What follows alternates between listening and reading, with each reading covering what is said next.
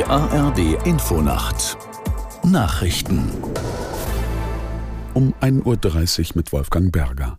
Ein erstes Flugzeug mit US-Munition an Bord hat Israel erreicht. Das bestätigte das israelische Militär. Die USA hatten zuvor ihre Unterstützung mit Luftabwehrsystemen und Munition zugesagt. Aus der Nachrichtenredaktion Veronika Streuer. US-Präsident Biden verurteilte den Angriff durch die Hamas erneut als Akt des puren Bösen und sagte Israel weitere Hilfen zu.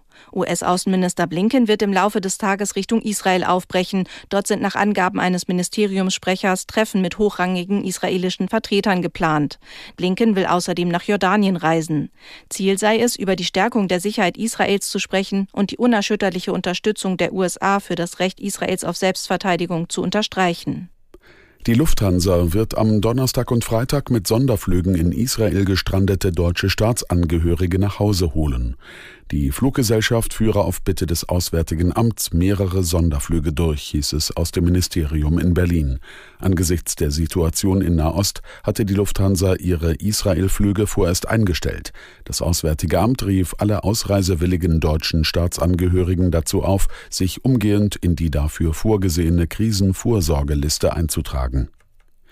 Russland ist mit seiner Bewerbung um einen Sitz im Menschenrechtsrat der Vereinten Nationen gescheitert.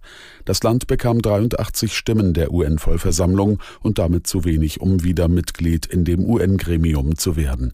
Aus New York Antje Passenheim. Dem Menschenrechtsrat gehören demnach ab Januar Länder wie China und Burundi an.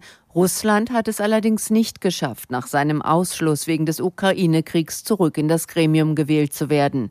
Besonders westliche Diplomaten hatten das als Gradmesser für die Isolation Moskaus gesehen. Die UN-Vollversammlung wählte stattdessen für die Region Osteuropa Bulgarien und Albanien in den Menschenrechtsrat. Kanzler Scholz hat dazu aufgerufen, trotz weltweiter Krisen den Kampf gegen die Erderwärmung nicht aus dem Blick zu verlieren.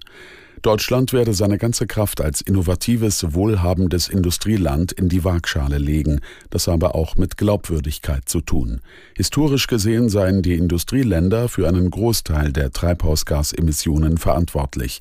Scholz äußerte sich bei der Jahreskonferenz des Rates für nachhaltige Entwicklung, einem Beratergremium der Bundesregierung.